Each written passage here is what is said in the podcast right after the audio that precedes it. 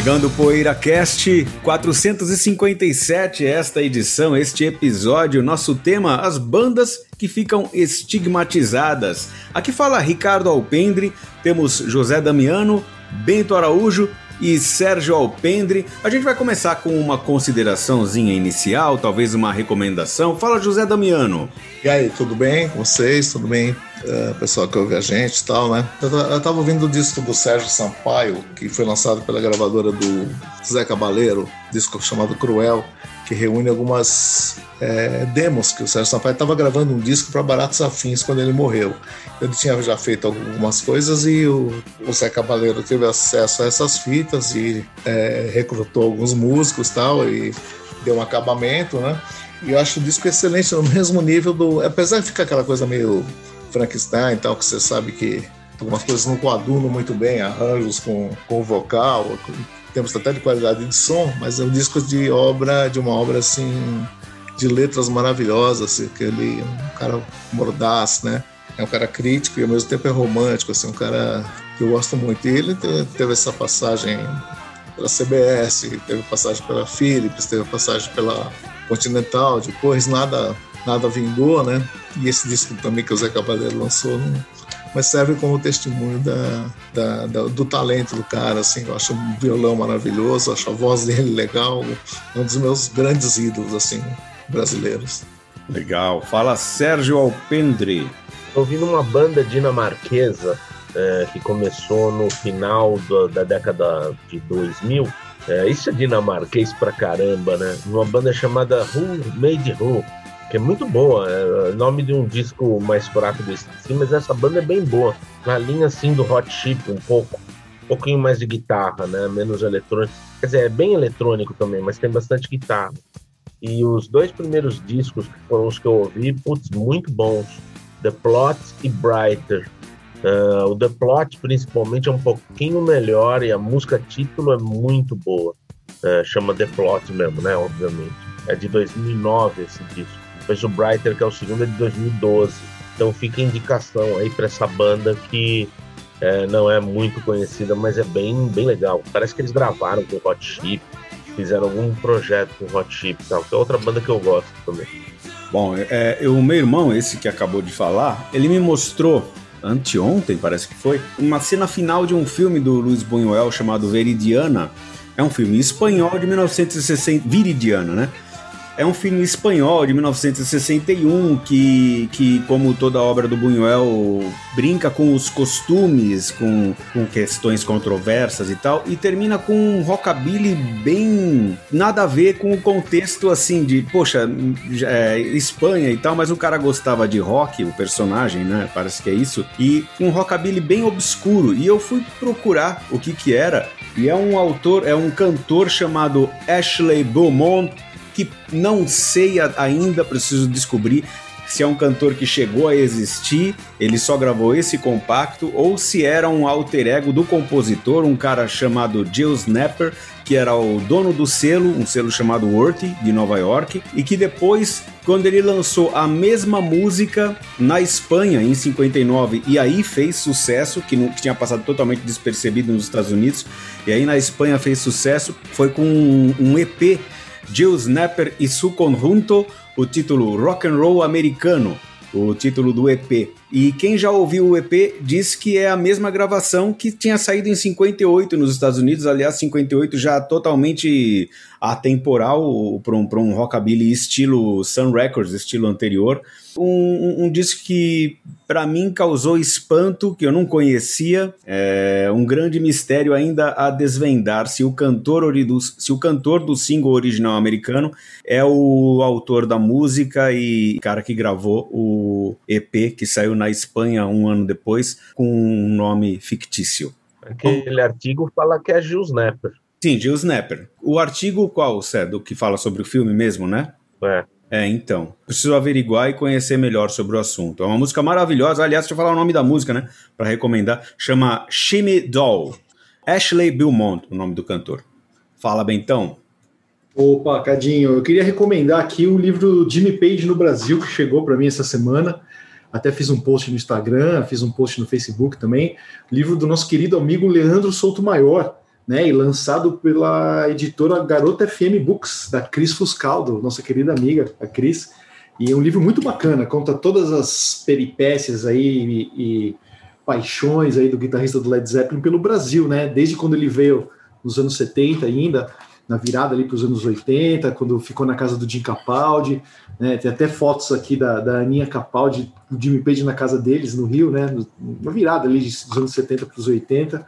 E muita história bacana, Cadinho. Eu consegui também, foi uma honra ter participado do livro, porque o Leandro me entrevistou, né? Então eu dei o meu depoimento contando como foi meu encontro com o Jimmy Page, saiu até a minha foto aqui no livro. É aquela história que a gente adora e sempre comenta, né? Do, do, do meu amigo, nosso amigo Vitor também, ali eufórico para cima do Jimmy Page.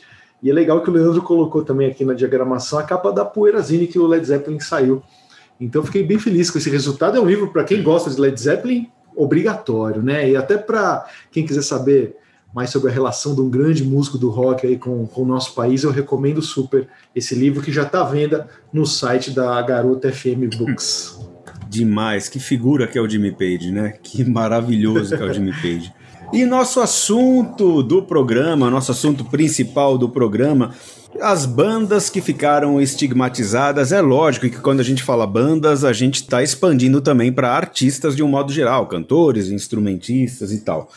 A ideia surgiu, no caso, porque eu estava ouvindo os discos do James Brown, os álbuns que tem todos os singles lançados pelo James Brown desde o início da carreira, e é muita coisa. E, inclusive, eu falei no nosso Que Andas Ouvindo isso recentemente. Aí, você começa a perceber que, por causa de um relativo sucesso de uma música gravada com um determinado tipo de arranjo, que é diferente do principal trabalho dele, as próximas sessões, os próximos lançamentos acabam sendo, entre aspas, contaminados por esse tipo de estética, talvez por pressão da gravadora, talvez também por vontade do próprio artista de tentar conseguir aí o que eles chamavam de um follow-up, né, um outro sucesso na esteira daquele, e isso causou com que vários artistas já desde aquele período, 50, 60 e na verdade até muito antes, ficassem estigmatizados com um tipo de música e sendo que eles tinham horizontes muito mais amplos na obra deles. Coisa que a gente viu muito nos. A gente viu é ótimo, né? Mas a gente conhece muito de bandas dos anos, dos anos 70 e 80. Então é um assunto aí pra gente explorar. Alguém quer começar dando um pitaco? Vou começar então. É, não sei se esse é o espírito, mas, por exemplo, bandas que tiveram problemas com a, com a justiça, tipo Judas, Oz e tal, que tiveram seus nomes assim vinculados a suicídio, e ficaram de uma certa forma estigmatizados por essas histórias, né? Mas eu acho assim que ninguém, nenhuma outra banda foi tão assim, entre aspas, condenada por esse tipo de, de estigma, né, de, de malignidade, do que o Marilyn Manson. O Marilyn Manson, eu acho que ele foi destruído simplesmente depois da, daquele incidente lá, os tiros em Columbine, né? Que dois jovens mataram 10 ou 12 estudantes na, na universidade, né? E alegava-se na época que eles tinham sido estimulados pelos discos do, do Marilyn Manson e estavam com uma camiseta do Marilyn Manson. Depois parece que isso daí nunca existiu. Tal. Né? Eu não sei que é realmente se eles estavam com a camiseta do Marilyn Manson, isso daí não, não tenho certeza. Mas eu sei que a banda foi muito vinculada a esse, essa tragédia. E, e de lá para cá, de, de, desse acidente, incidente, eles, eles nunca mais se recuperaram. A banda nunca mais se recuperou. Marilyn Manson nunca mais se recuperou nem, nem, ele, nem Cassino ele consegue tocar, né? Ele conseguiu tocar depois daquilo. E então eu acho que isso é um estigma que, que algumas bandas souberam até sobreviver a isso, mas parece que ele não, né? Que ele era um grande nome nos anos 90, né? Um nome assim de, de estádio, né? E sobre esse acidente, eu acho que tem umas as coisas mais legais que eu vi no cinema é até um documentário do Michael Moore sobre esse, essa tragédia. E as balas usadas foram compradas no Almark. E ele pega dois garotos que foram alvejados, mas nunca não morreram, claro, e, e não, não, conseguiram tirar a bala. Ele vai com o moleque no, no Almark e chega para o vendedor e fala: Olha, eu quero devolver uma coisa que foi comprada aqui. Aí, eu o que que é tal? Aí ele mostra, tá dentro do, desse moleque aqui. Uma bala foi comprada aqui, que ele fez uma campanha depois, o Walmart hoje não vende mais balas, né? Mas na época eles vendiam muita munição, né? Nos Estados Unidos é muito fácil você comprar, né? E essa cena é, é chocante, porque o moleque tá lá com as balas no corpo, foram compradas, ele tentando devolver. Então esse acidente, esse incidente foi muito, muito comentado na época e acabou com a estigmatizou principalmente o Marilyn Manson, que nunca mais se recuperou da, da desse estigma. Acho que, acho que depende do, do, estado também, né, José? Tem estado que é mais fácil comprar Sim, arma e tem é. estado que é mais, é. mais escondido, mais um pouco mais, né? É. Isso Posso... me lembrou do Ted Nugent, né? Que é um arma, armamentista é. convicto e também ficou é. meio que estigmatizado por isso para uma parcela dos ouvintes, né? E nosso amigo Mark Farner também, né? Ele é um da caneca do Bentão aí. É. Né? Ele também, é né? Assim, um cara não esperava isso dele. Pensar que na época que ele era jovem, ele era mais progressista e tal e não pensava nessas coisas. Não sei, o Beitão que pode falar. É. People agora... let's stop the war, né, Cadinho? People Exato. let's stop the war, né? Embora, é. embora, embora a guerra ela esteja vinculada a qualquer corrente política nos Estados Unidos, é um país belicista por natureza. É. Agora, agora eu queria só abrir um parênteses aí eu, como homem das regras, José, eu decreto que vale tudo, tá? tá todos os. Ah, tá. Estigma é estigma, sendo relativo a, ao tipo de, de. a estética da obra do cara ou não.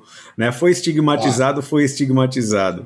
É, eu queria é, falar de dois, de dois estigmas. Só um segundinho, desculpa, Sérgio. Foi. Não, não, é que quando você começou citando o tipo de estigma, eu achei que poderia não caber essa coisa, esse tipo de estigma que o Marilyn Manson sofreu, né? Sofre. Então, mas agora acho que vai, como você liberou, fico mais à vontade para os meus outros, minhas outras histórias aqui. Pô, eu achava o contrário, eu achava que os que eu ia falar que não iam valer.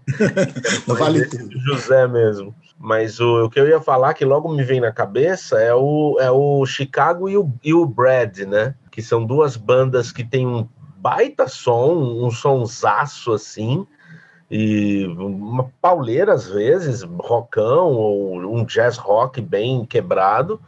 Uh, o Brad nem tanto, o Brad é mais um rock tradicional, mas ficaram estigmatizados pelas baladas, né? Então, tudo bem, quem, quem, na época 70, 71, você falava em Chicago, ou ninguém conhecia, ou ia, ia falar ah, Chicago, I'm the man, I'm a man, né? No, legal, o Chicago Transit Authority e tal é, ou a 25, 25 or 6 to 4 e tal, Saturday in the Park. Mas depois de 76, você vai falar em Chicago, todo mundo, ah, é, a, como é que é? Baby You're a Big Surprise, né? If You Leave Me Now, aquela banda de baladas, né? E o Brad acho que é a mesma coisa, né? É, só sucesso, sendo que tinha duas ou três baladas no disco e o resto era seis, sete músicas de rock ou, ou um country rock ali, uma coisa mais agitada, né? Então, acho que essas bandas meio que sofreram um pouco isso também. Por um outro lado, sofreram, é, é, entre aspas, porque fizeram dinheiro a rodo, graças às baladas, mas sofreram esse estigma da parte de, de pessoal que gosta de rock e tal, né? que não quer música romântica. O próprio Chicago, né? Quando naquele documentário que tem na Netflix, fala do, do dos caras se entreolhando, pô, If You Leave Me Now, muito, muito famosa, com orquestra e tudo. A gente quer ficar conhecido como uma banda de balada? É isso? E eles ficaram, né? Depois vai ter outro sucesso no, no Chicago 11, aí no Chicago 16, sei lá, vai ter a, a, aquela outra Hard to Say I'm Sorry, e por aí vai. Eles ficaram estigmatizados como banda baladeira. Bom, antes do nosso chefe, do nosso mestre entrar, Bento Araújo, maior jornalista de música do Brasil e do mundo, que aliás, aliás eu achei muito legal os seus posts do tá querendo sobre ouvir. o livro.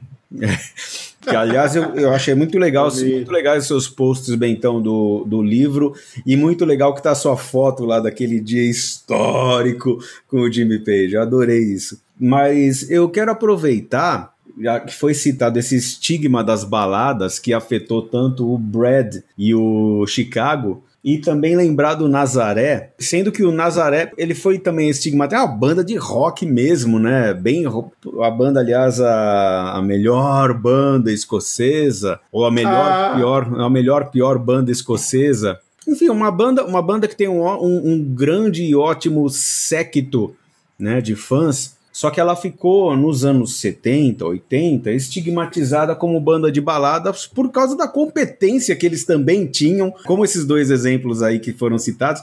Eles também tinham uma ótima, uma grande competência para fazer baladas, né? E acabaram ficando estigmatizados pelo sucesso dessas baladas. Só que no caso, aqui no Brasil, no caso do Nazaré, de uma forma com um requinte de crueldade, de uma forma preconceituosa, inclusive porque era citado o Nazaré como banda de empregada, sabe? Bala, né? Os, os ídolos das empregadas domésticas, porque eram porque as baladas eram, poxa, era é, atingir a gente assim, mais humilde mesmo, as baladas do Nazaré. E isso me lembra de um trecho daquele livro Chega de Saudade do Rui Castro, em que ele comenta que um jornalista criou a expressão, nas palavras do Rui Castro, a ofensivíssima expressão macacas de auditório, se referindo à cor da pele do público da, do auditório de um determinado programa de rádio lá nos tempos da Rádio Nacional. Então, assim, preconceitos que permeiam o público e, e, e as preferências musicais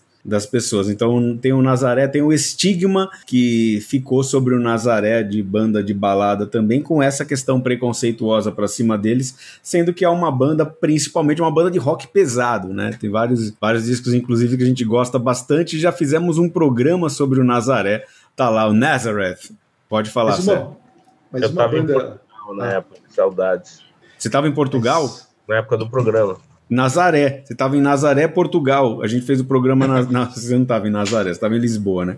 Mas tem Nazaré em Portugal. Você tinha que estar tá lá quando a gente fez o programa do Nazaré. Estava em Faro. Mas uma banda que é uma banda mais de rock pesado, mas que ficou estigmatizada pelas baladas, mas porque eles quiseram, né? Eu acho, e que fizeram baladas incríveis, legais, que a maioria das pessoas conhece essa banda pelas baladas, é o, são os Scorpions, né? A banda alemã.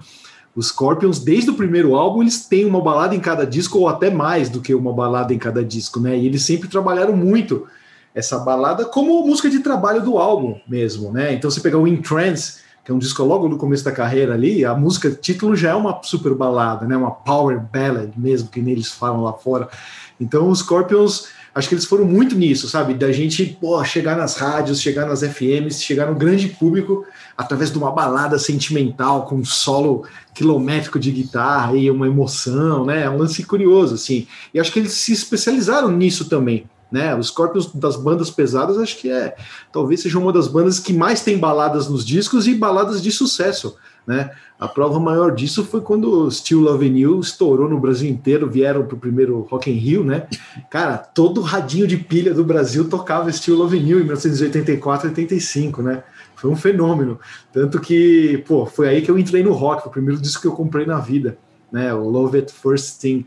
Então, os Scorpions é uma banda que eu acho que ficou estigmatizada assim, pelas baladas e até por, por como se fala, por vontade própria, né? Eu acho curioso o caso deles.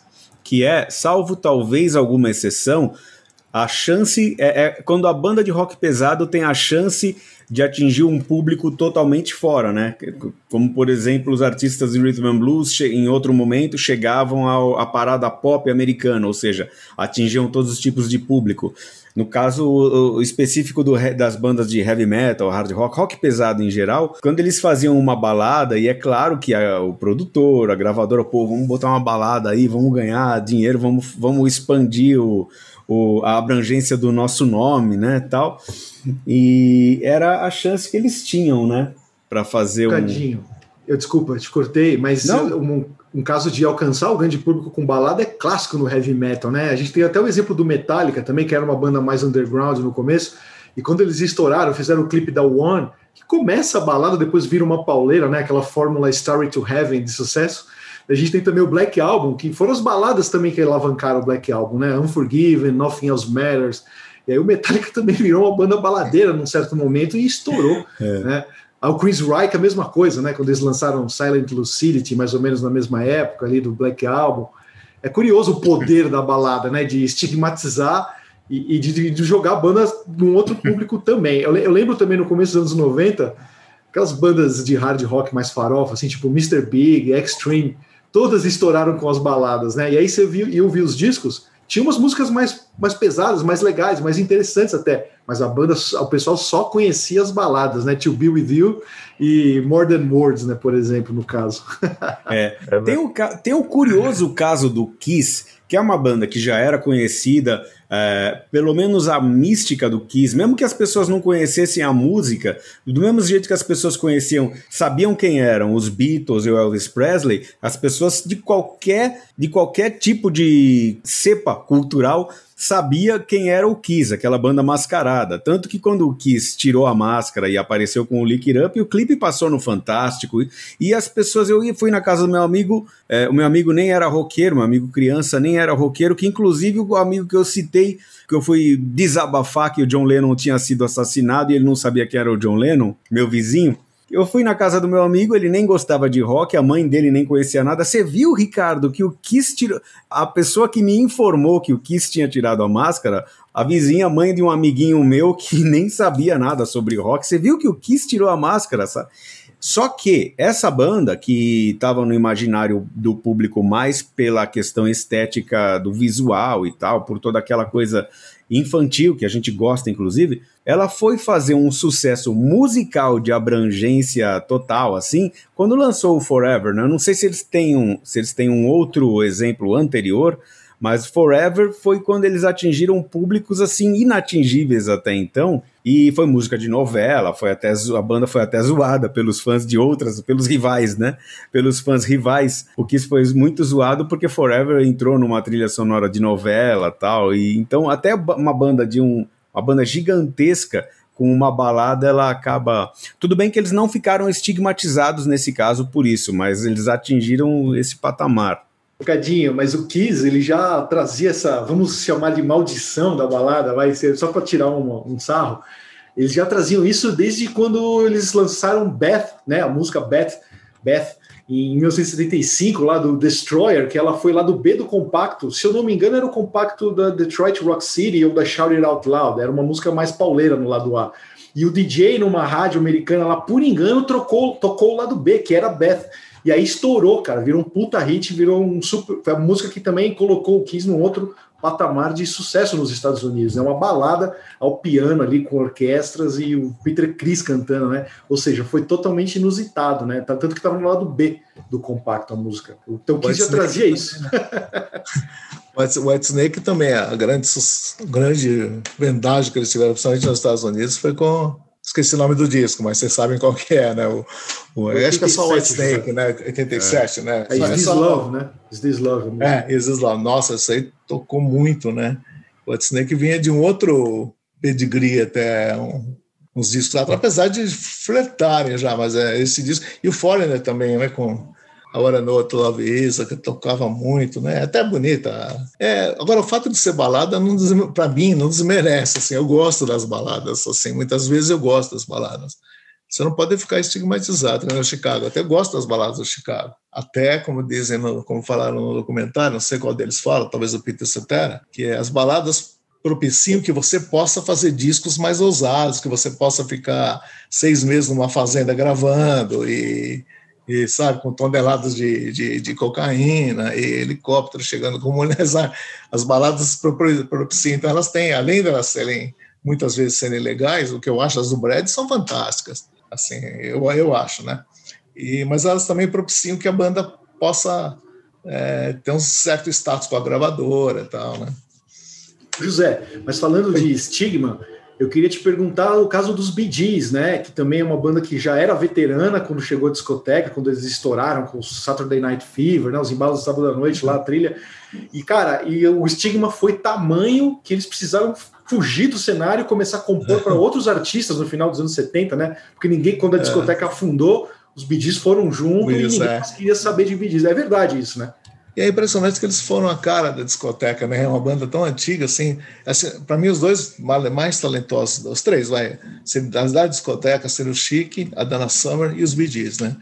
Só que os, os Bee Gees já tinham uma trajetória, assim, sabe, de discos é, psicodélicos, música barroca. Então eles estavam numa queda monumental de popularidade no meados de 70 e quando foram para os Estados Unidos, o Barry Gibb descobriu o falsete, aquela história toda. Eles foram até, inclusive, a, a, a conselho do Eric Clapton para gravar lá em Miami e tal, que o Eric Clapton tinha ressuscitado na carreira em Miami. Aí gravaram aqueles discos que são legais para caramba, mas ficaram, assim, foi um absurdo que, que os Bee Gees fizeram de sucesso naquela época. Inimaginável até para eles que já tinham sucesso nos anos 60, 70, né? E ficaram foi assim, o. Main Course, né, José? Que é começa, da, da explosão, é, né? Que é o que tem Nights on Brother, né? Tem, é. e eles... Eu lembro que o... Eu lembro que até aquele do Spirits Having Flown ainda vendeu bem, né? Mas é, depois é, o, o, o, golpe é, eles, é, que é de 79 e tal. Ali ainda disco tava começando a cair, né? Mas o de 80, é, aquele duplo ao vivo, já começou a mostrar é. sinais, né? E aí nos anos 80 eles meio que é, eles foram obrigados a ostracismo, né? né? Que eles eram, tipo assim, perseguidos na rua, né? Que eles, foram queimados. Né? o, o filme também foi um estrondoso sucesso, né? até meio que, sei lá, se você vê o filme, é bacana tal, mas não é um filme para causar a revolução que causou, né? Na história. É muito legal. Mas eu acho é. que a maldição foi o filme Sgt. Peppers, né? Que você pode ver que todo mundo ah, que sim, participou tá do filme entrou em decadência, né? O Aerosmith, é. Peter Frampton, os Bee Gees, é. todo mundo se afundou depois desse filme. É verdade. Pô, mas o Peter Frampton lançou a Breaking All the Rules, né? Pelo ah, menos no Brasil foi um baita sucesso. sucesso. brasileiro, né? É, você pode sabe. ser, mas, mas nossa, eu tava na escola, eu... todo mundo falava dessa música. Por causa do clipe também. Mas você sabe que o Peter Propaganda. Frampton, tá, ele tá na minha lista da, do, do, Stigma também, porque eu acho assim, né, a, além dele ser um cara boa pinta, tal, ser um cara bonito, né, e tal, e e às vezes assim, os Tocou numa das grandes bandas de rock dos anos 70, né, José? José Tocou. Passagem, então, isso, né? ele tinha. quando já... ele saiu, a banda afundou, né? É, não, não. É, há controvérsias, é, mas fica para o próximo programa. Uma das bandas ah, mais humildes, né? É, mais ou menos. Mas você sabe que ele, por exemplo, depois que. Não, que ele também estourou com aquele disco duplo ao vivo, meio que sem, sem, sem uma carreira regular e de porte pequeno, né? Gênio, né? Aí ele. Olha. Meu capta. E ele estourou com aquele disco ao vivo, e aquele disco ao vivo meio que estigmatizou também o Peter Frampton, porque ele, ele, a gravadora exigia um outro estouro dele, assim, na, nas mesmas proporções, que é inimagináveis, né? é um disco duplo, que é um dos mais vendidos da história. Na época foi o disco mais vendido da história, né? Duplo, o duplo mais vendido. E ele nunca foi respeitado, não sei se assim, por ele ser um cara. Porque acho que tem roqueiro que não, não respeita muito assim, os caras que são boa pinta, que tem aquela, que as menininhas gostam, né? Roqueiro tem que eu, ser feio, né? Cara de é, mal, né? Eu sempre, assim, eu, eu, eu, sempre andei na contramão dessa gente, porque eu respeito eh, desse pessoal, porque eu, eu, eu, gostava do Peter Frampton, e eu, e eu acho que ele nunca se. Ele nunca teve a fama tirando aquele período, é, que, que, correspondesse ao talento que ele tem. Porque ele é um baita guitarrista, pega, você pega. É que os discos dele não, não mostram muito isso. Assim, eles não conseguiram desenvolver a, a, o talento dele por um certo estigma de ter feito sucesso naquela época, em função um pouco da beleza e um pouco do sucesso ter sido muito acima do que. Ô, José. É, é oi. Mas você imagina para o artista, como deve ser essa pressão, que nem o Cadinho falou, né? Nos anos 50, anos 60, o cara lançava um compacto de sucesso que estourava, aí a gravadora vinha e queria um repeteco, né? Queria um outro single, um outro hit de sucesso. Você imagina no caso do Frampton, que era um disco duplo ao vivo, e a gravadora vem para cima e quer um outro sucesso igual aquele, aí ele fala: Mas peraí, meu, aqui tá, a minha vida tá aqui, né? Minha carreira inteira é. até aqui são essas tá músicas, são esse repertório. Como é que eu vou lançar um disco agora com esse é. impacto, né? Sendo que da minha vida inteira para cá tá ali. E agora? É. Eu tô ferrado, né? Foi o que aconteceu. A New veio depois, mas não, não, é. foi, o, não foi o esperado. Não rolou, né? né? É, então, ele nunca teve o status que eu acho que ele merece, assim, na, todo mundo conhece o Peter Frampton, mas o status que ele merece como guitarrista, assim, como como músico de rock, assim, concordo, concordo. Acho, né? É porque o, o mercado musical é muito cruel. Né? Sim. Com esse negócio de ter que fazer grana, as gravadoras querer a gente tá ainda fazendo rodízio ou a gente não tá ligando muito para isso nesse momento? Não, porque eu queria tomar a palavra um pouquinho aqui agora para lembrar de duas cantoras brasileiras que acabaram ficando, de certa forma, estigmatizadas. Talvez a, a, nossa antiga, a mais antiga das duas que eu vou citar, a Carmen Miranda, talvez até propositalmente, ficou estigmatizada como cantora de marcha. Inclusive o Noel Rosa, nosso querido Noel Rosa, ele ironizava, ele falava que ela era a rainha da marcha e de, com uma conotação negativa, com uma conotação. Pinduca é, é carimbó, não é? Mas. Ficou mas, estigmatizado? É, eu nem conheço. É Pinduca. a caixa. É a caixa do box do Pinduca. Porque, bom, vamos, já que abriu, vamos abrir a piada, vamos contar, né? Porque eu cheguei, eu, eu, comprei um box da Carmen Miranda na Nuvem 9. Aí, como é que foi a piada, Zé? O Cadinho Não, tá comprando já, qualquer é... coisa. É, o Cadinho tá comprando. Daí eu te avisei, Cadinho, ó, vai na miragem, porque aqui vai ser um karma para você estigma. Mapping Itaim. Eu lembro direitinho esse dia. Eu lembro direitinho Oi? esse dia. Eu lembro direitinho esse dia. O Renato entrou no estoque, tava eu e o José lá no estoque trabalhando. Entrou o Renato, falou: José, José, o Cadinho tá desesperado, ele tá comprando tudo, tá comprando qualquer box. Vamos fazer um box do Pinduca para ele.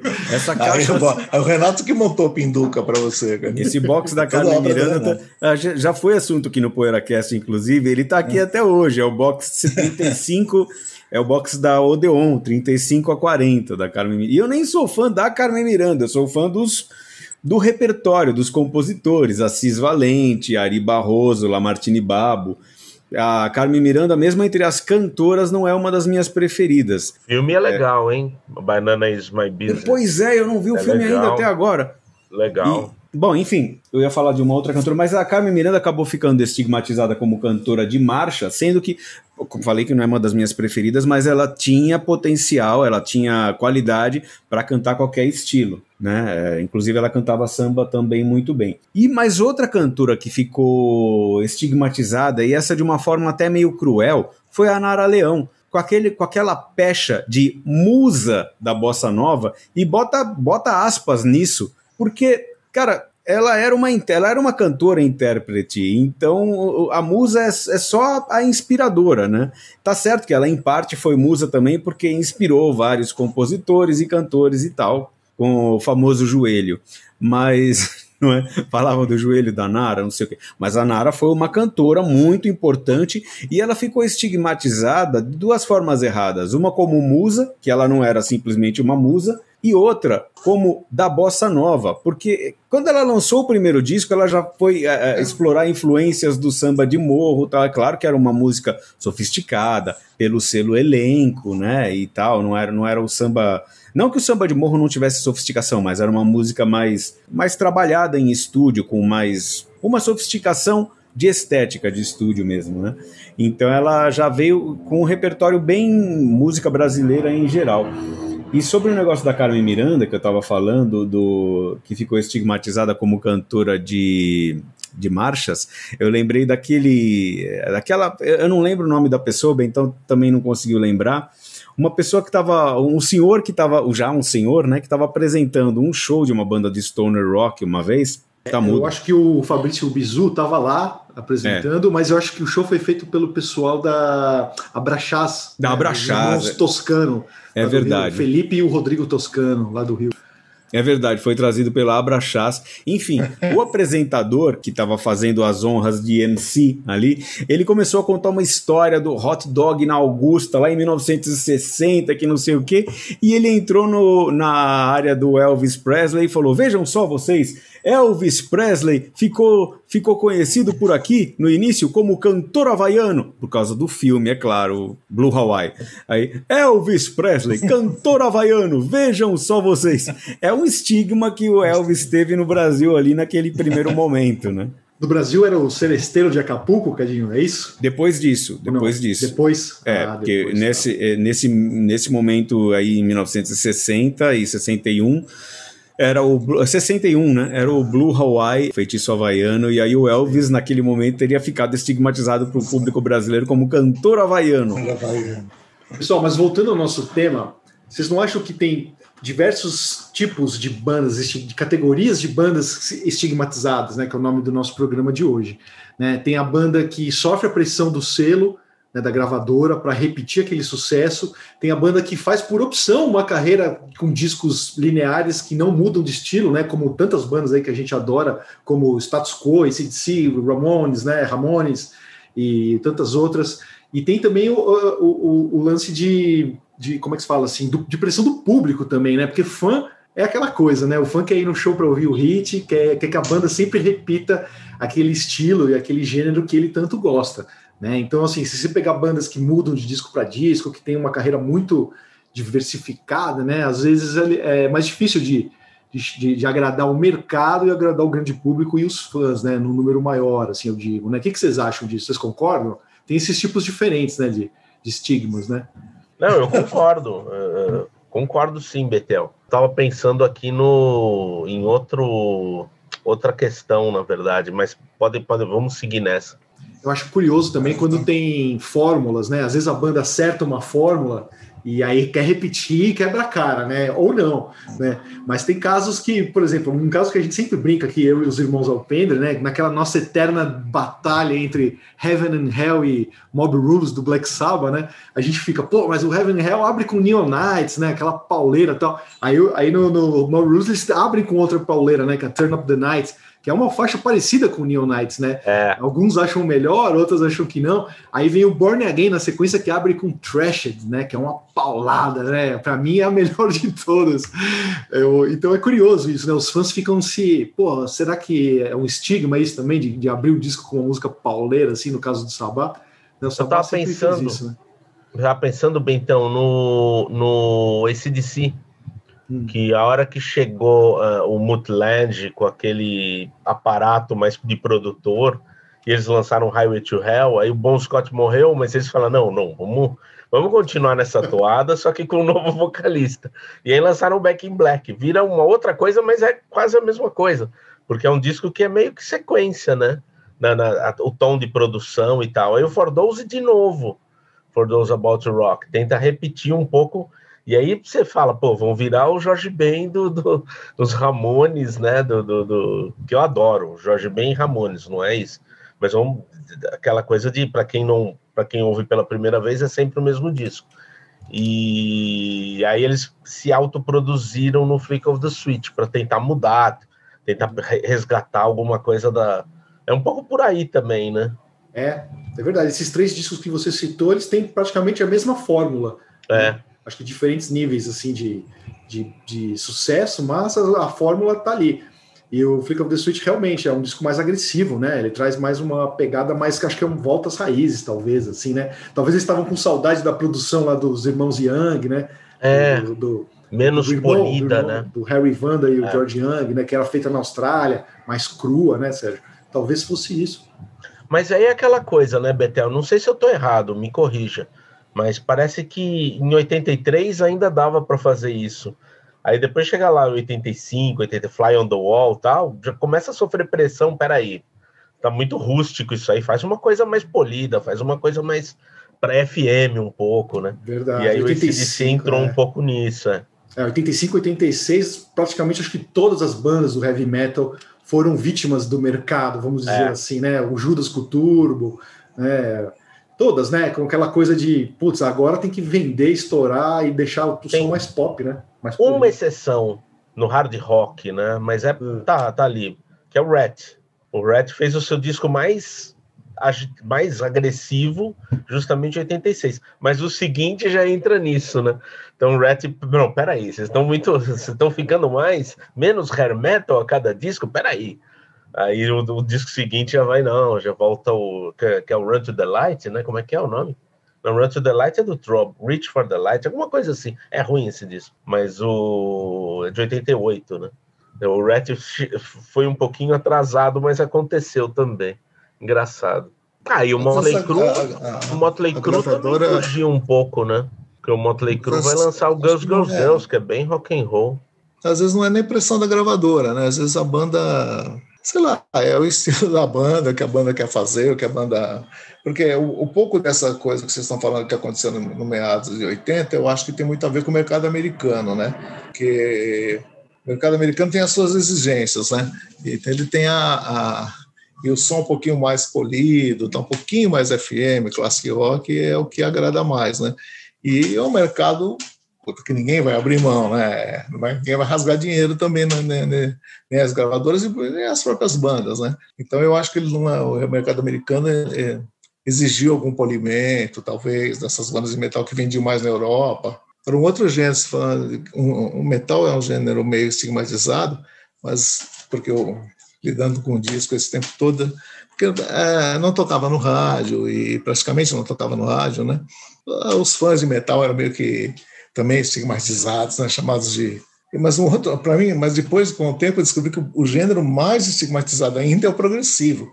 Porque essa história de que quando os punks chegaram e falaram, não, coisa de velho, não sei o quê, isso pegou, isso grudou.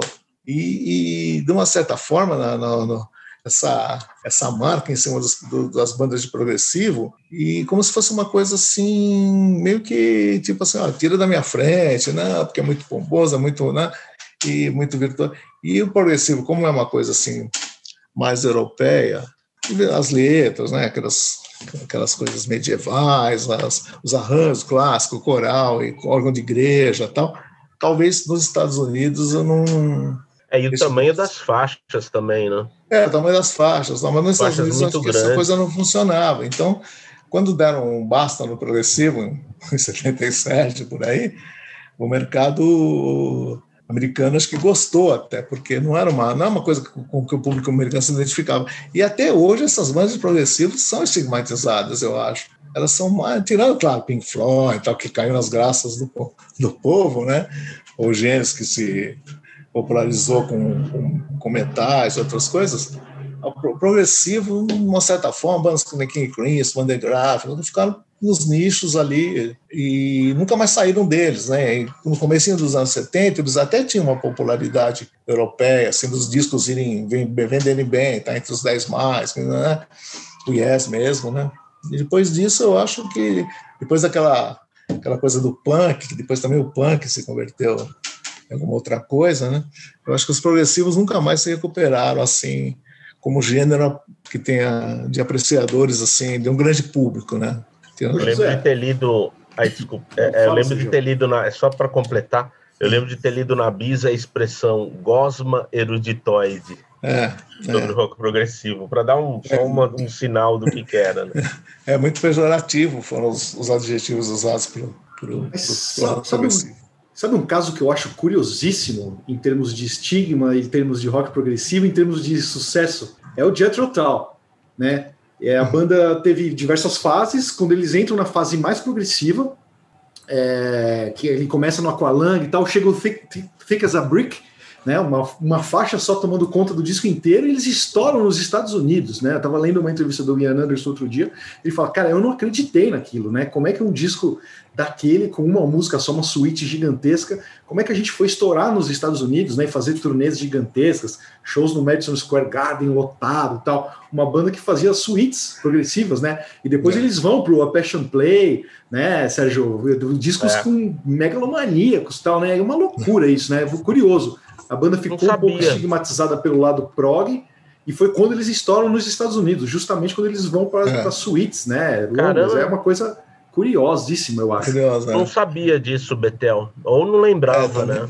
eu, acho que isso, eu acho que isso tem a ver também com o contexto da ópera rock, aquele negócio do Who tocar o Tommy inteiro no show, criou um certo Pink apelo. Floyd. É, criou um certo apelo também pro pro, até para o público americano, um público talvez um pouco mais interessado em, em coisas mais rebuscadas, histórias contadas de uma forma completa, assim. Agora, já que entramos no progressivo, no caso do progressivo, que é, o, é um dos, talvez não seja o único, mas é o caso mais notório de um estilo inteiro ficar estigmatizado, né? Uma loucura isso. Eu perguntei, eu, eu não, não achei que ia ter um gancho para isso, mas acabei achando, porque eu eu, eu, gosto de sempre ir na, na origem das coisas, né? Não é a questão de achar o pioneiro dos estigmatizados, mas eu gosto de procurar um pouco as origens do que veio muito antes daquilo que a gente cresceu ouvindo.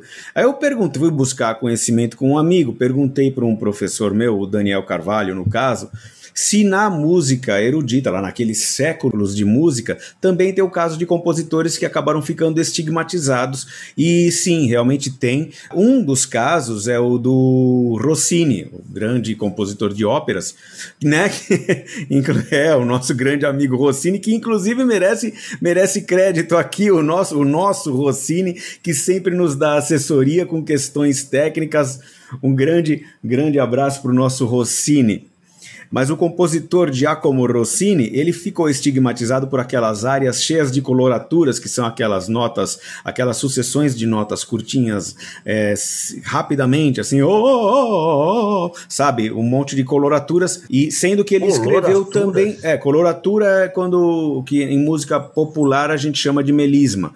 Só que coloratura é assim, é uma frase longa com uma sílaba uma sílaba com um monte de notas, sabe? Pô, Cadinho, no rock de penhasco, eles, pelo que você cantou aí, eu me identifiquei com o rock de penhasco, assim. O, é, pois é, o rock, de, o rock metal melódico, né? O rock de penhasco. Nunca tinha ele, ouvido falar dessas palavras. Mano. Ele. Oh, oh, oh, sabe, essa. Numa sílaba você tem um monte de notas, né? Numa vogal você tem um monte de notas.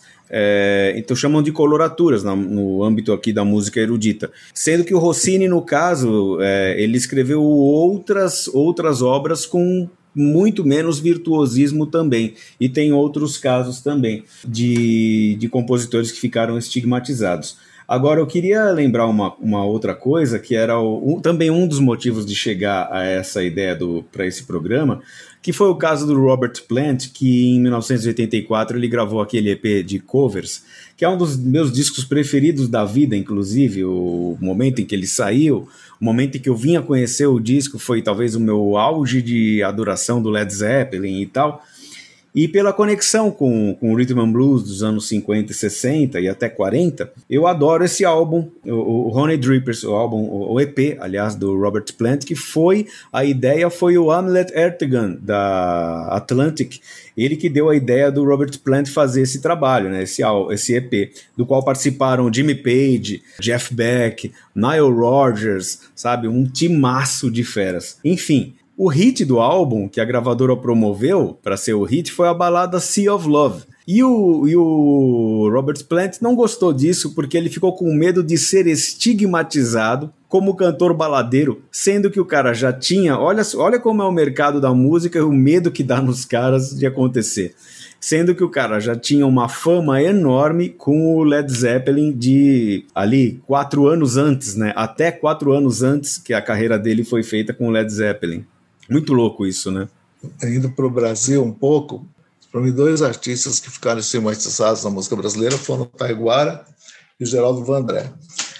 Eles foram assim, perseguidos pela ditadura tal, e, e tudo que eles faziam praticamente era censurado tal. E eles foram meio. E o, o Taiguara tem um viés romântico muito mais é, profundo do que o viés político dele.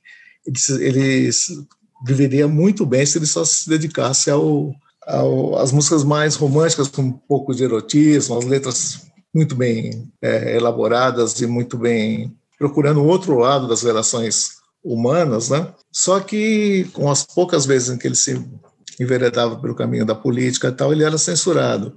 E eu lembro até de uma entrevista do Ivan Lins, que ele conta que na gravadora, quando eles queriam mandar músicas do Ivan Lins, naquela época com, com o Ronaldo Monteiro de Souza, eles botavam umas músicas do Taiguara em cima, aí, aí eles punham Ivan Lins embaixo, depois punham uma outra coisa, depois, porque eles iam censurando o Taiguara, Taiguara, para censura, censura, aí chegava o Ivan Lins, ah, deixa passar. Eles nem se, né? Então, passavam letras do, do Ivan Lins com o Ronaldo Monteiro de Souza muito mais é, contundentes com relação ao regime, com relação à crítica à ditadura, e coisas assim até, vamos dizer assim, banais, do Taiguara ficavam lá retidas na censura, ele tinha que ir lá, lá, tinha que ir lá chamar. E ele ficou meio que estigmatizado como um cara, como o Vandré, né, que também tem um, um lado de música folclórica, um lado muito legal também de, de letras bem é, vinculadas ao dia a dia do povo, principalmente o povo do interior, o povo do Nordeste e tal, e ficou vinculado apenas àquela questão política que fez o hino né, da, da antiditadura e tal, e acabou, é, as pessoas se lembram do Taguara como cara político tal, se lembram como do Geraldo Vandré também assim, e na verdade são dois compositores muito mais abrangentes, com muito mais é, temas, pra, que trabalha com muito mais temas do que simplesmente aquela questão política que era muito importante na época, que tinham que fazer mesmo, fizeram, só que ficaram estigmatizados, tal como. E ainda no assunto, né? Nas questões de estigma, tem, que até hoje não foi muito bem resolvido, é o do Simonal, né? O Simonal ficou estigmatizado como dedo duro, né? E a carreira do Simonal, que era um estrondo, né? Eu, é, acabou de repente, né? É, simplesmente ele foi limado. E ele era um cara assim que rivalizava com o Roberto Carlos um tempo áureo do Simonal. Ele e o Roberto, assim, ele, eram um, dois assim. Roberto no jeito dele, o Simonal naquele jeito de dominar um auditório, uma audiência como ninguém, acho que no Brasil já tenha feito assim, esse, esse carisma, essa coisa de, de, lidar com o grande público, e, tipo um Fred Mercury, assim, de ter o público na palma da mão, né? E depois aquele ficou provado tal que ele tinha vínculo com dopes, aquela surra que ele mandou dar no contador dele e tal, todas essas coisas ficaram provadas tal. E aí eu sei que ele acabou carreira dele foi por água abaixo, que acabou sendo boicotado, estigmatizado por essa história. Né? Legal. Pessoal, a gente está na iminência de terminar esse bloco, então eu vou, vou falar como Muddy Waters, all aboard, todos a bordo, porque se alguém quiser falar alguma coisa ainda dentro desse assunto, porque a gente vai embarcar para um outro assunto interessante que temos no Cruza na área. Alguma consideração mais sobre os estigmas? Podemos mudar? Então vamos para o bloco 2 do nosso PoeiraCast com o Cruza na área. PoeiraCast.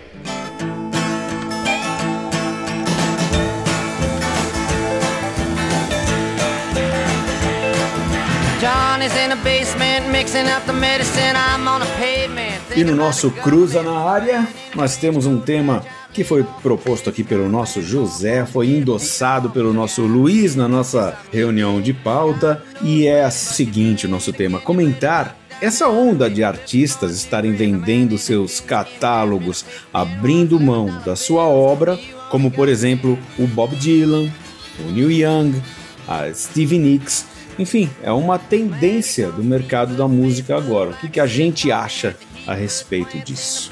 E aí, José, quer começar? Você que propôs o tema? É, o problema é que eu não sei o que, que eu acho, assim, exatamente, né? Porque é, eu não entendo direito essa, como funciona essa direito autoral. Por exemplo, não entendo como é que as músicas dos Beatles foram parar no Japão, uma editora japonesa, e depois o Michael Jackson comprou, agora está com a Sony. Eu não entendo todo esse mecanismo. Como é que, né? É, dos direitos autorais. Imagino que hoje, se esses valores aí se confirmam, que estão divulgando, né? Bob Dylan, por exemplo, dizem que é até mais de 300 milhões, né? Que parece que ele já tinha recusado 400 milhões pela. Então, imagina quanto valeria, sei lá, você ter o catálogo do Lenny McCartney, por exemplo, né? Porque... E eu não sei até que ponto também essas como é que faz? Assim, o cara nunca mais tem direito a uma música nenhuma. Quando ele for cantar, ele vai ter que pagar o, o ECAD para para quem tem os direitos agora, tá? então isso não funciona muito bem. Mas a grosso modo, esses caras estão também na, na reta final da para receber a bandeirada aí, né, da vida, né? Então, assim, cada caso é um caso. Eu acho que, por exemplo, você meio que mata a galinha dos ovos de ouro, né? Pega todo aquele ouro enquanto você está ali para aproveitar, né? E eu acho que é muito por causa disso. Se a gente pegar esses últimos que andaram vendendo, né? por exemplo, o Neil Young, até o próprio Steve Nicks, todos, o Mick Fleetwood, né? vendeu, o Lindsey Buckingham já tinha vendido, ou vendeu agora. Tem uma série de artistas que inclusive já tinham vendido, que agora que agora está aparecendo mais, porque por causa do Bob Dylan, essa notícia aí meio que estourou, né?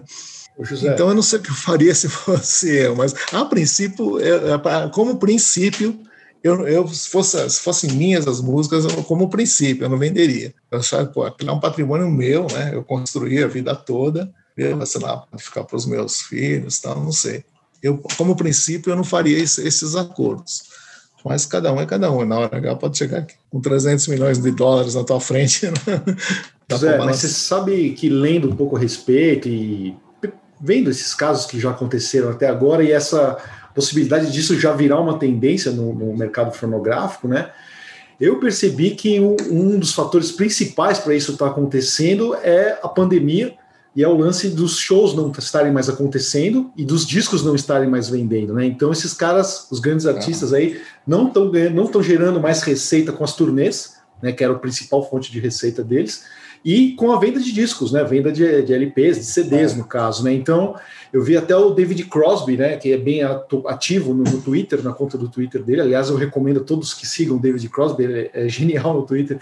E ele falou, ele falou, cara, eu vou fazer a mesma coisa, eu vou ser o próximo. Né? E a Dolly Parton também falou, já estou me preparando para vender e tal, porque no caso do Crosby, do David Crosby, ele falou, ele falou, cara, o Spotify me rouba toda a minha grana do meu catálogo, eu não recebo nada por isso, quase nada, e não vendo mais disco, não faço mais show, então o que sobrou para mim de ganhar dinheiro para sobreviver com a minha arte, com a minha música, é vender os meus direitos autorais para uma dessas empresas de publishing aí, né? Que foi o que aconteceu. Bob Dylan e o Neil Young, que pelo caso do Neil Young que eu li, ele vendeu metade da obra. É, agora, metade, né? é. Mas eu acho que vai ser uma tendência nos próximos anos aí, viu, pessoal? Isso aí. É, tipo assim, Caramba. quem tem um catálogo muito grande, é que nem Paul Simon, tal, esses Neil Diamond, essa gente que tem. Agora. O McCartney na vanguarda de novo, né? É. o Mas, eh, por exemplo, eu não entendo como é que funciona. Você pega o dinheiro, assim, as suas músicas, por exemplo, se for se alguém quiser negociar para pôr num filme, para botar num comercial de TV, você não tem mais poder nenhum sobre elas.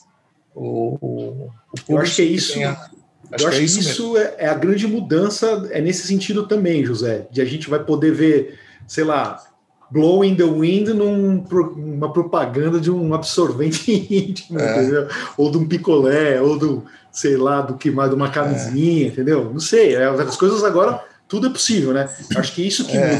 para negociar, principalmente em filmes comerciais, o catálogo do artista, né?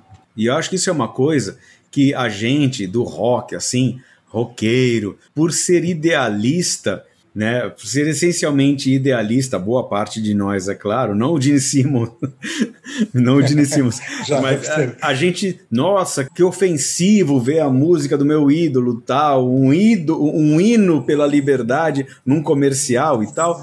Só que, cara, de onde você conheceu o minueto em sol de bar? Na propaganda do Bamerindos. Onde você conheceu o. É Por Elise o nome da música? Muitos conheceram. No Caminhão do Gás sabe?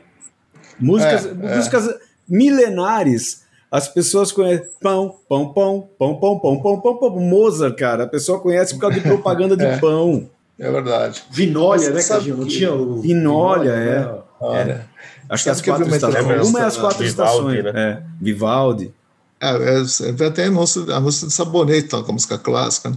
Mas sabe que eu vi uma entrevista do Chico Buarque faz uns. Putz, acho que ele estava lançando aquele disco Capa Verde, já tem feijoada completa, um pouco depois daquilo, né? Ah, nossa, antigão. Perguntando sobre, é, muitos anos, perguntando sobre negócio de direito autoral, então ele falou, uma música que você compõe é como uma filha que caiu na vida, você perde o controle sobre ela, porque Passaredo estava sendo vendido para construtora para vender prédio, é, apesar de você estava sendo usada na campanha do MDB, campanha política, então assim ele, ele não tinha poder para não deixar, os, por exemplo, Passaredo ser usada numa propaganda de construtora.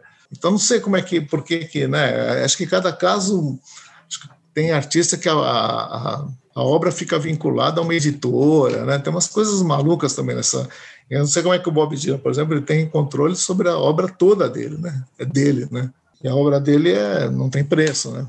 Sim, Aliás, um artista... continua, desculpa. Não, não, não, tem artista que acho que as, as, músicas não pertencem mais a ele, né? Assim, já há muito tempo é o caso dos Beatles, né?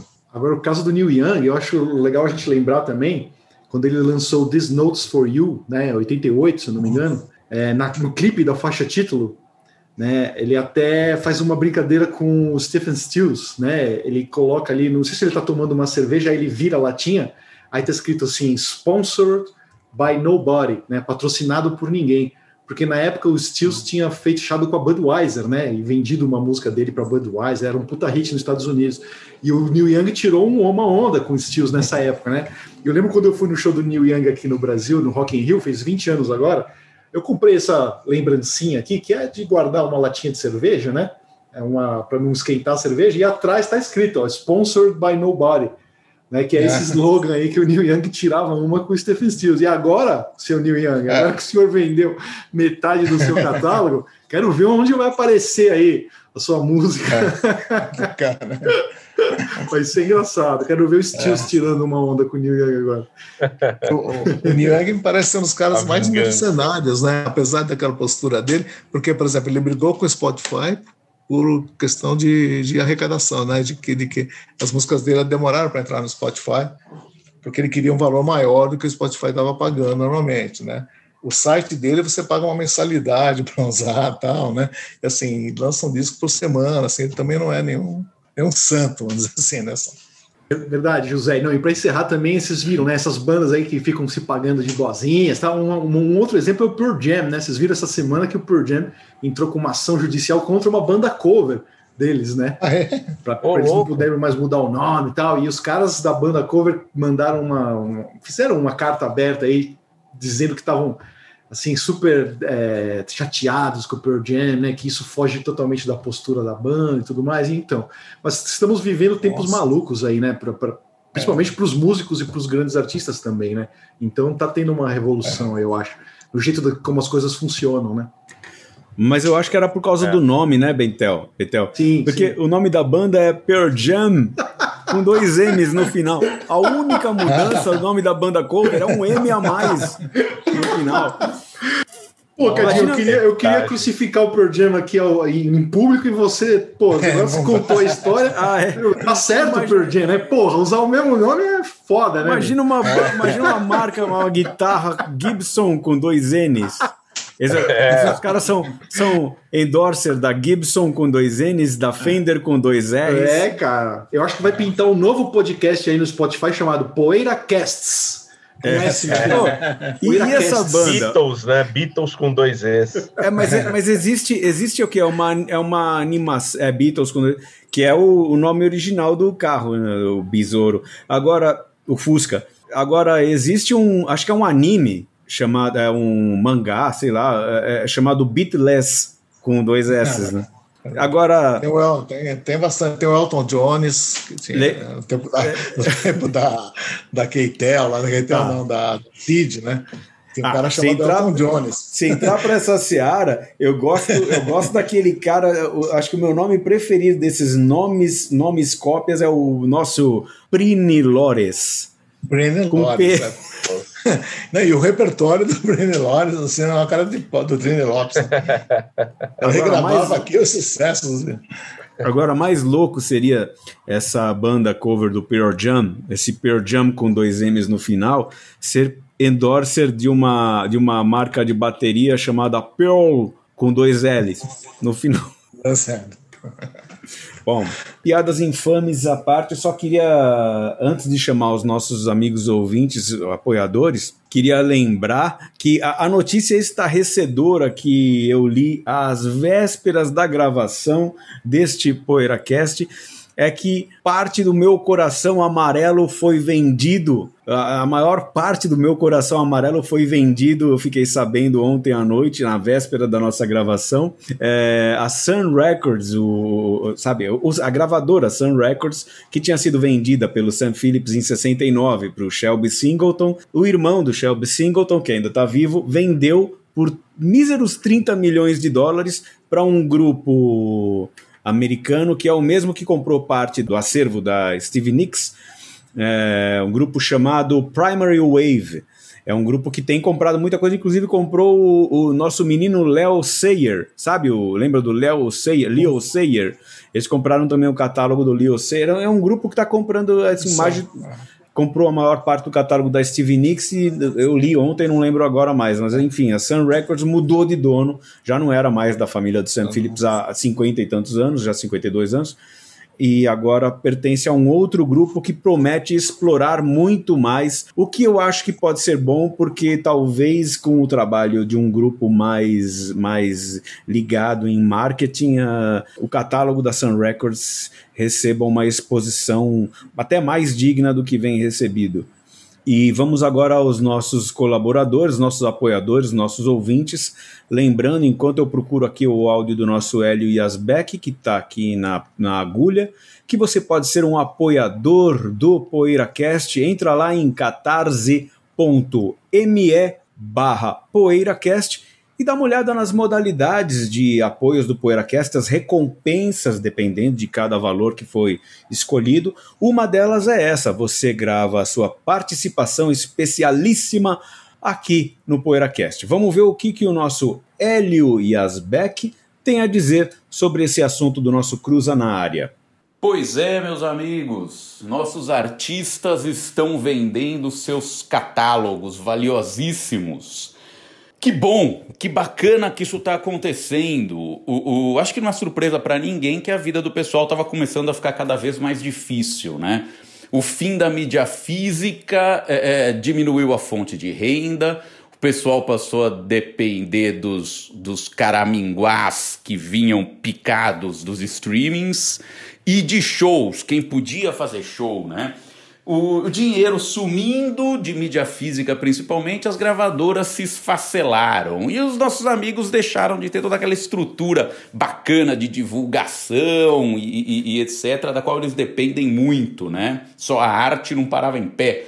O que eu acho interessante desse movimento é que ele mostrou que a música está em alta. Quem está comprando esses catálogos são fundos de investimento, é gente que quer dinheiro, é gente que está pensando em fazer dinheiro com isso. Isso mostra que a música é um produto rentável de novo. Né? Esses fundos, pelo que eu vi, eles estão comprando pensando em longo prazo, estão é, preservando a, a, a, Vou fazer umas aspas com a mão aqui, a integridade artística de todo mundo, é, é, preservando direitos morais, óbvio que deviam preservar mesmo, e, e, e contando que música vai dar dinheiro por muito tempo ainda. Puxa, controverso você pensar, ah, estão monetizando a arte e tal, mas talvez seja a única saída para a arte sobreviver. Pode ser que daqui a algum tempo a gente dedicar com uma propaganda de um celular ultra rápido aí, com um jingle You are like a hurricane, ou algo assim, mas acho que é um preço barato a se pagar pela sobrevivência da música, pela sobrevivência do mercado que não ia sobreviver sem dinheiro mesmo. É isso, meus queridos. Grande abraço, prazer revê-los. Cuidem-se. Pô, que bacana esse áudio do Hélio, hein, Hélio? Curti muito a sua visão da parada e achei interessante também isso que você falou, né? Da, da música tá em alta, eu também percebi isso. Né? Parece que depois daquele lance do, do, que aquele sujeito postou no TikTok, aquele vídeo dele cantando ali a música do Fleetwood Mac, né? Dreams. E aí Steve Nicks foi na sequência desse estouro que o Fleetwood Mac voltou para as paradas, no Spotify todo mundo ouvindo. E aí a Steve Nicks falou: Meu, agora é a hora de yeah. vender o meu catálogo, né? E ela veio com tudo, né? E é isso que você falou, né? Acho que esses caras que estão investindo alto nisso estão percebendo o poder disso ainda, né? Você vê uma coisa que vira um meme na internet, alavanca uma carreira aí de uma banda que até estava um pouco esquecida. Então isso é muito curioso esse fenômeno e eu, eu, também li uma entrevista com o cara que comprou metade do catálogo do Neil Young, curiosamente, acho que a empresa chama Hipnosis, e o cara fala que é super fã do Neil Young, que comprou o Harvest quando tinha sete anos de idade e tudo mais. Então tem isso também, né? Tem esse lado até mais humano de um lance tão monetário, assim, que a gente tende a, pô, que sacanagem com música, não sei o quê. Mas é o que você falou, a música precisa de dinheiro para sobreviver, né, de alguma forma. Então tem esse lado bem interessante também que você ressaltou Obrigado por mostrar isso pra gente aí. A gente podia fazer um meme, né, para tentar viralizar também, fazer um, virar um estouro. Aí a gente só vende na... os direitos para alguém. Legal, vamos ouvir. só um negocinho que o Bento Diga. falou. Desculpa, não, que o Bento até citou a pandemia, né?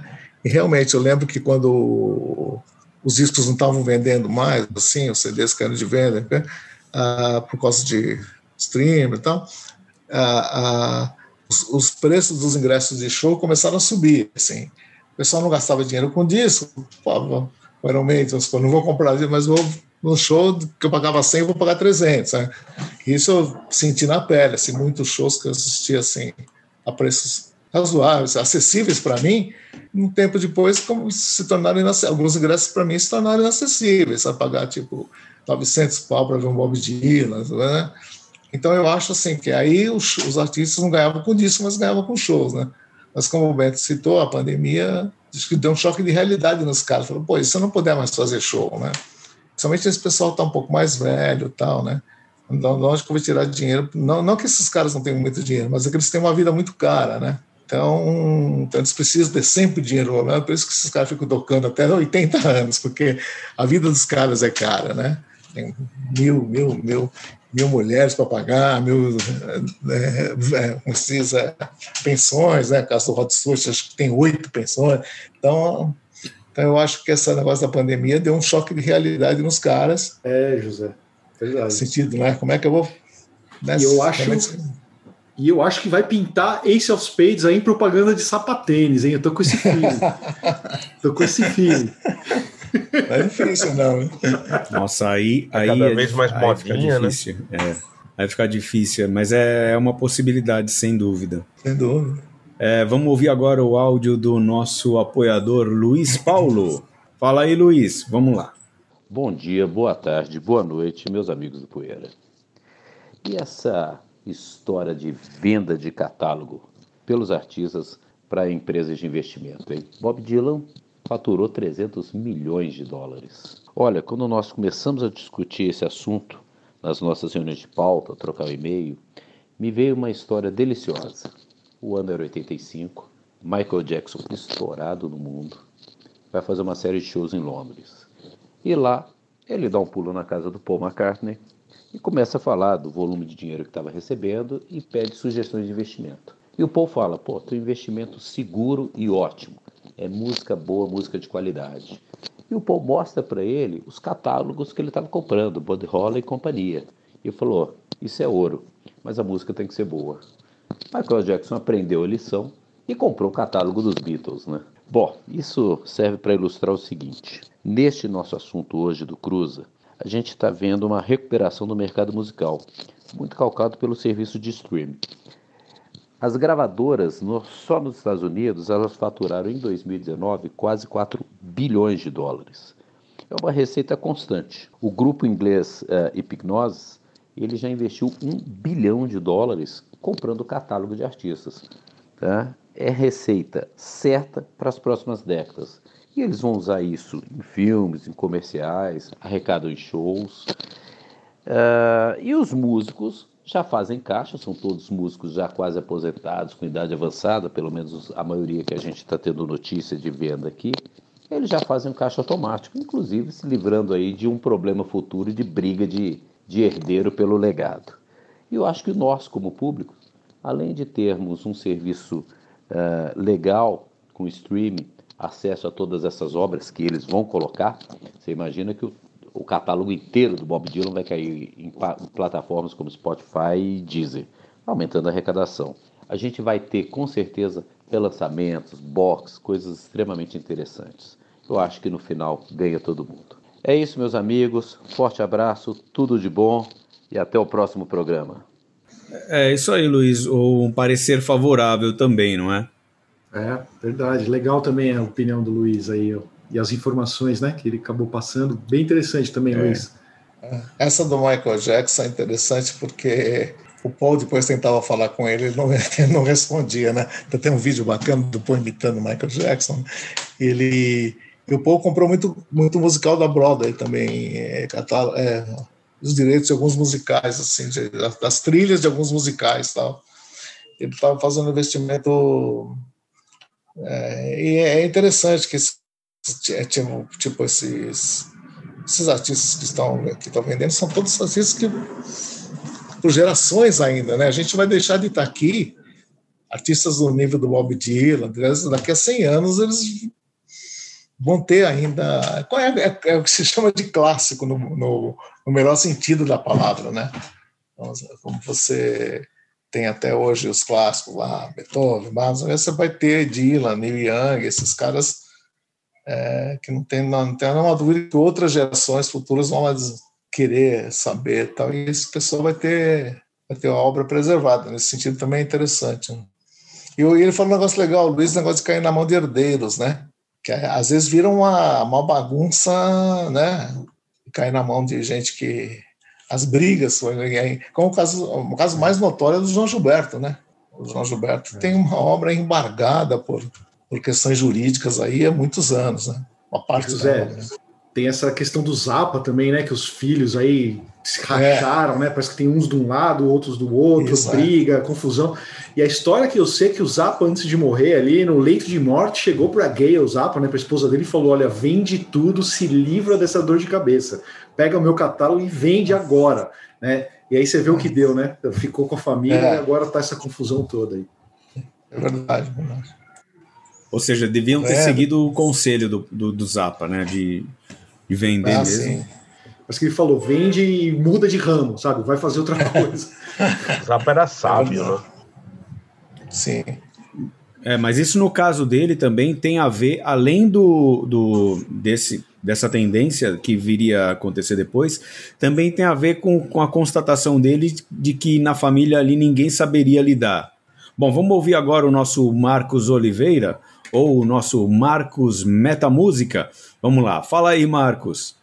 Bom dia, boa tarde, boa noite, pessoal. Tudo bem? Esse tema do Cruza na área de hoje não é uma novidade, apenas criou contornos maiores agora. Me veio logo à memória a questão dos direitos autorais das canções dos Beatles, que provocou muitas disputas. Acho que vocês lembram disso. É, isso é bem descrito parcialmente no ótimo livro A Batalha pela Alma dos Beatles, de Peter Doggett, que eu recomendo. O que acontece agora é uma série de fatores que se somaram e, dependendo de cada artista, a opção de vender parece ser a melhor. Desde as mudanças do mercado provocadas pela tecnologia, causando, digamos assim, uma certa insegurança com relação ao futuro, até a situação financeira de cada músico. É, como tem empresas dispostas a pagar milhões de dólares, dependendo do artista, claro, o negócio é aproveitar oportunidades antes que essa onda financeira de investimentos passe, porque isso é uma onda mesmo. Além do mais, aí uma opinião pessoal, se eu tivesse idade de gente como Bob Dylan ou Neil Young, eu não pensaria duas vezes. Melhor um pássaro na mão que dois voando, não é mesmo? Pensando bem, esse ditado popular é bem politicamente incorreto, se lido ao pé da letra. Mas é isso aí. Um grande abraço a todos, saúde, se cuidem. É o ditado popular politicamente incorreto. o pássaro, né? O pássaro, Ser, coitado. Melhor, pássaro. Seria melhor, na verdade, os dois pássaros voando. é verdade. É, mas ele tem razão também. Essa história da idade, cara, é a pessoa. Como tem uma música do Sai Guarabira que ele fala, às vezes eu, eu tiro os, os outros por mim, é, às vezes eu tiro os outros por mim, né? E quase sempre, né? Realmente, quando você chega, você fica tá reavaliando até um disco que você compra, assim, né, com esse com esse peso, sabe? Ah, tô com tal idade, tá que puta, vale a pena né, comprar esse disco? Exemplo, tipo assim, né? Você você pesa a tua a, o teu momento com relação ao negócio que você vai fazer. Com 20 anos, você não você não pesa, você, você faz qualquer coisa, vamos dizer assim, você tem tempo de reverter, né? Agora nessa idade, realmente eu, esses caras estão principalmente, eu acho que é um componente a mais para os caras tomarem essa decisão. Né? Sim, agora vamos ouvir o nosso Pedro Luiz Júnior. Vamos lá, Pedro, a sua opinião. Olá, meus queridos amigos do PoeiraCast. Uh, meu nome é Pedro, falo aqui de Criciúma, Santa Catarina sobre o tema proposto no Cruza na Área, que é a venda dos catálogos por grandes artistas, a exemplo do Bob Dylan e o Neil Young. Uh, nós temos a passagem inexorável do tempo. O tempo passa para todos, o relógio do tempo é implacável. É, nada segura o tempo. Eles, nossos heróis, estão vendo o tempo deles chegando ao fim Uh, e isso mexe com as estruturas emocionais, físicas, éticas, etc. Né? E esses artistas têm um catálogo imenso, têm uma, uma produção, foram todos muito prolíficos ao longo da vida, né? uma produção gigantesca o que significa que dá para antever discussões judiciais infinitas entre empresas, conglomerados, corporações e a família, né? principalmente a família. A gente vê aí a, encrenca da família do, do Zappa, a encrenca da família do Prince, do Michael Jackson e de tantos outros, né? que uh, e deixaram um tumulto, né? morreram e deixaram um tumulto. Então acho que esses caras tentam evitar isso e ao mesmo tempo, claro, viver um pouco, né? Faturar um pouco em cima da própria vida. Trabalharam tanto ao longo da vida. Aí o Bob Dylan está quase com 60 anos de carreira. Uh, 60 anos de carreira, uau! Então, obviamente, quer um pouco agora de sossego, descansar, e, e, esse controle da obra é uma imensa bobagem, né? Não, não, não tem sentido, porque o cara vai, a obra fica, e o negócio é tentar pacificar as empresas, pacificar a família. A família já sabe quanto vai ter, quanto vai receber, então, ou seja, eles podem morrer em paz. E é isso que cada um de nós busca, né? A paz. E eles também. Um grande abraço, um forte abraço a todos. Vocês veem que também, é, para os nossos apoiadores, nossos ouvintes, até aqui pelo menos, é, a exemplo da nossa opinião, não tem assim, por mais que a gente não tenha nenhum, nenhuma empolgação com relação ao corporativismo, realmente é, o pessoal não está muito contra, não, né? O pessoal tá, tá, tá vendo com bons olhos essa ação, porque Bom, os caras vão acabar brigando, os descendentes vão acabar brigando, mas vão, vão brigar por uma herança, não por um controle de uma coisa que eles não sabem controlar. Então agora vamos ouvir o nosso Rafael Nunes Campos, outro apoiador que está sempre com a gente também. Fala aí, Rafael, sobre as vendas dos catálogos. Bom dia, boa tarde, boa noite, meus amigos do PoeiraCast. Bob Dylan recentemente vendeu para Universal todas as suas mais de 600 canções, num valor que chega a 300 milhões de dólares. A Hipnose já investiu quase um bilhão comprando direitos autorais de artistas como Beyoncé, Blonde, Neil Young. A ascensão do streaming e sua forma de arrecadação parece estar por trás disso. Quem ganha muito são as empresas de streaming, não as gravadoras tradicionais e muito menos as bandas ou artistas. Eu percebo que a motivação dos artistas para abrirem mão sobre a sua propriedade intelectual vem do fato do futuro da música ser incerto. Nos últimos 20 anos, muita coisa mudou na maneira de lucrar com música, né?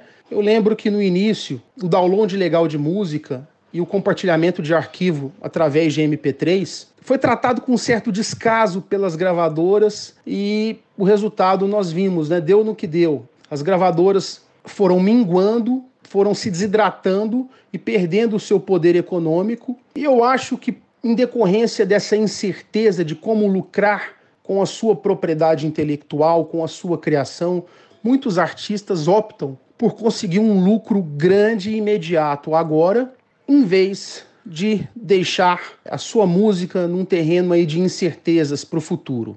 Fico um pouco triste com isso, porque eu entendo que a música de um artista deve ser eternamente dele e da sua família. É, são essas pessoas que devem lucrar com a obra intelectual de um artista. Mas o artista tem o direito também de fazer dinheiro com a sua obra e, se ele achar melhor, vendê-la. Certo, meus amigos? Um abraço para todos vocês. Até mais.